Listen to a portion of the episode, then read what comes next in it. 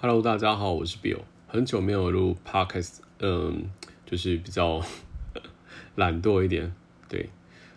嗯，最近开始在找工作，因为本来预计要去日本的行程，就是日本打工度假，也被这次的，就是病毒影响了所有的计划，但回归到现实面，还是必须得找份工作养活自己。刚刚刚接到一通电话，我觉得蛮蛮特别的，是 一个日差光的人资主管，可是人资吧，就是打电话给我，然后因为我有装那个 app，是谁打给你，大概知道是哪里，是哪一个单位或者是诈骗电话的那个 app，它会过滤，所以我一开始就知道他是人资，他就问我说：“哎，他们现在在真人啊什么的？”然后我就跟他讲说：“我我住在。”新店，他们那是中立。我说这样通勤的距离不太可能吧？他说他跟我说，中立的租房子很便宜啊，才五六千而已。我说就算五六千也是要从我的薪水扣啊。他说对啊对啊，公司没有提供宿舍。就是我就问他说，如果是你，你会去做吗？有时候我脑筋会转的比较快一点，但是也不是要怼人，就是怎么会有这种。呃，让我感觉是我我拿我拿一个排泄物给你，然后哎，你肚子要不要吃？就是你你自己都不愿意做，那为什么你会觉得有人会愿意去去做这样的行为？就是做一个可能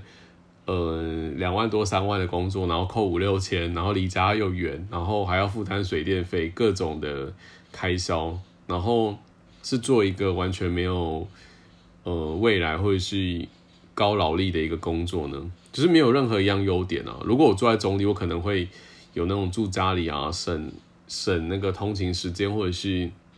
一些成本的考量，可能会选择吧。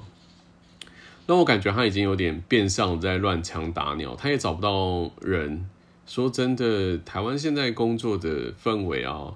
我离开这么久，我刚刚去面试了一针，然后也是连锁的碟餐厅，就是嗯。就感觉停滞不前的，就是有点呃基本的人力，他不需要人才，他需要人力劳力，然后去做一个 SOP 的事情，然后我觉得久而久之你会被淘汰掉，就是以我在餐饮的感觉啊，就是你你如果没有一点两把刷子，你你到其他家公司面试，你永远都只会做 SOP 的话，其实你这样。的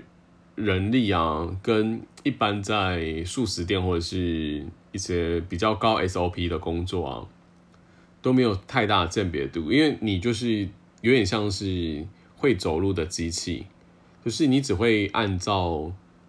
就是一样化葫芦，就按照 SOP 去执行料理，所谓的料理。但我觉得，如果你要在餐饮这块有更更大的成就的话，我觉得应该是要，嗯，你要去学习研发属于你自己的味道、你自己风格，或是你自己的一些，无论是技术啊，或者是你这个人的特质。如果太遵照 SOP，就会变成有点像机器。我觉得啦。但这份工作，我觉得就先先求有吧，先因为至少是离我家很近，五分钟十分钟用走路就可以到的距离。嗯，先做做看，对，因为很多计划都赶不上变化。本来是想要去从事声音相关的工作，可是真的没有一个头绪。嗯，就算你的声音再怎样，呃。好听，或者是再怎样的清晰，或者是